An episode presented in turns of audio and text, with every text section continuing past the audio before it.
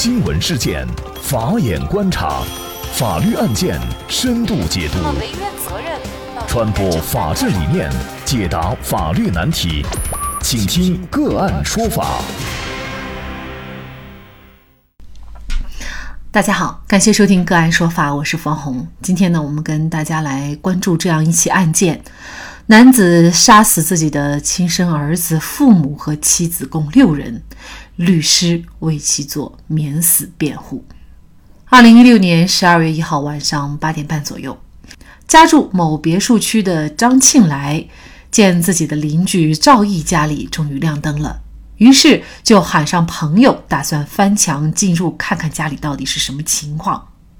因为赵毅之前先后借了张庆来四十万，至今未还。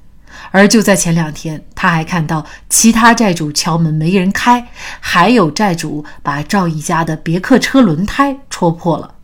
然而，就在张庆来进入了赵毅家的那一刻，眼前看到的一幕令他惊恐万分。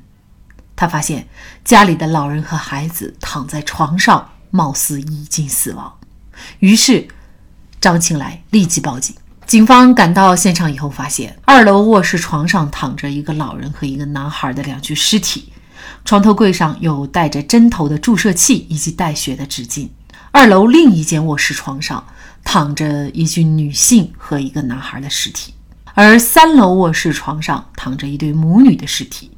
移走尸体，床上有带血的棉签和一支注射器等物品。经过鉴定，房内死亡的六人是一家人。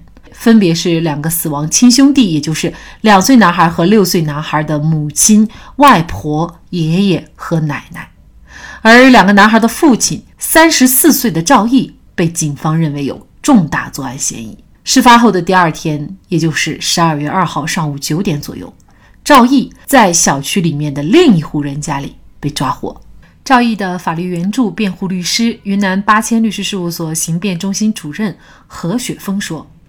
我当时想，这个杀人犯应该是长得很凶神恶煞的一个，结果我见了面，第一我很惊讶，瘦瘦小小的一个，都是这种看上去很文弱的人，但是他是内心里面就是，一开始我看到这个案子，其实我觉得该杀，但是呢，我当时就想探究一下是个是是个什么人，我去看一眼。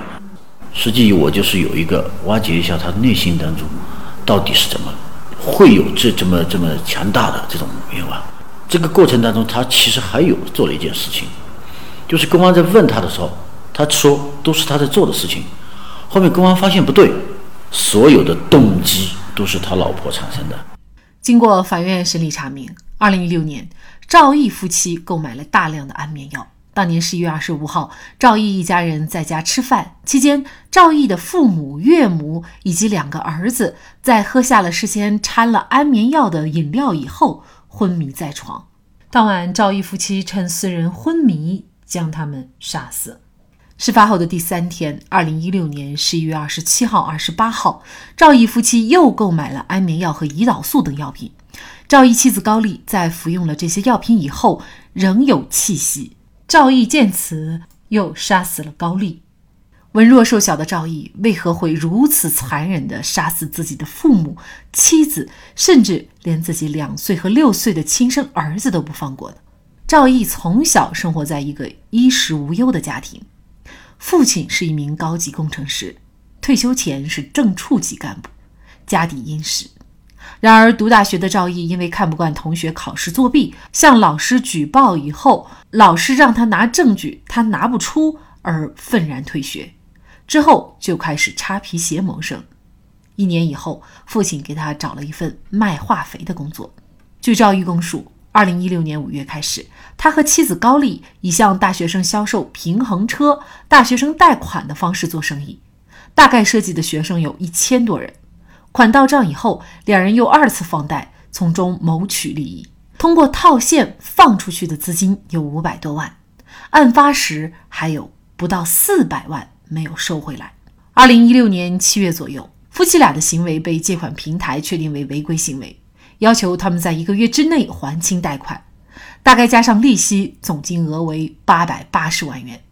如果不还钱，他们就要被起诉，或者是通过讨债公司来找麻烦。无奈之下，夫妻俩只能通过找亲戚朋友借钱，向银行贷经营性贷款、小额信贷公司借款、民间高利贷贷款来凑钱。两人一共借款二百三十万元左右。然而随后不久，两人的资金链断裂，一边是被借款平台每天催款，一边是被小额贷和高利贷公司催要借款，甚至电话威胁自己的家人和亲戚朋友。第一个过程当中呢，就是高利贷呢曾经对他进行过非法激进，但是呢，男的把女的换出来了，就当时这样说：你们别别关他了，关我啊！你关个你的不好。然后呢，当时借的钱也不多吧，六七万块钱。他欠的钱很多，但是这条线当时是逼人，高利贷公司就是很小的钱也可以把你拿拿去弄一下。然后是关在一个旅社，大概关了两天，他老婆想办法把钱凑出来了。那么这个事情呢，给他老婆心灵上带来一个折磨。然后被告人本身还有一次经历，他跟我说的，另外一伙高利贷的人把他拉到一个山上去，让他看着他们当场把一个人用一个坑埋埋到胸口上，然后那个人求饶之后把人放了。然后他们说，我们也会用这个手段来对付你。所以这个故事呢，他可能也跟他老婆讲过，他老婆心里面就滋生了这个恐惧。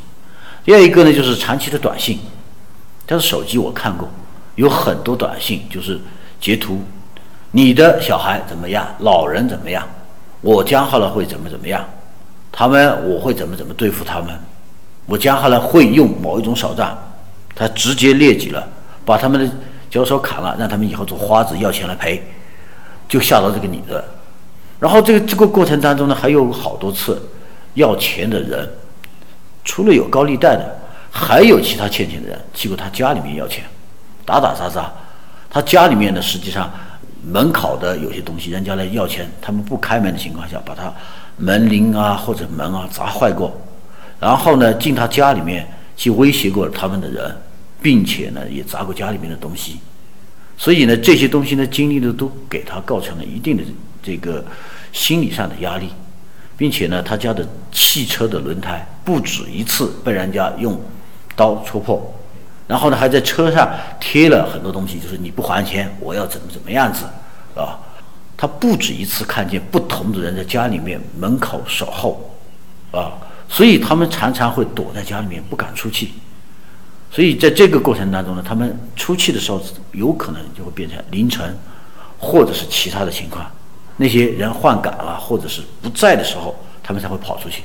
他居住的环境被别人所束缚着、捆绑着，所以他的精神上压力是很大。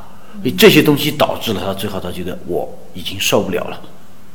所以这个女方呢，他自己要产生这个意识过程当中呢，他先默不然的做了两件事情。面对债主的不断逼债，以及对两个儿子和父母的威胁，高丽。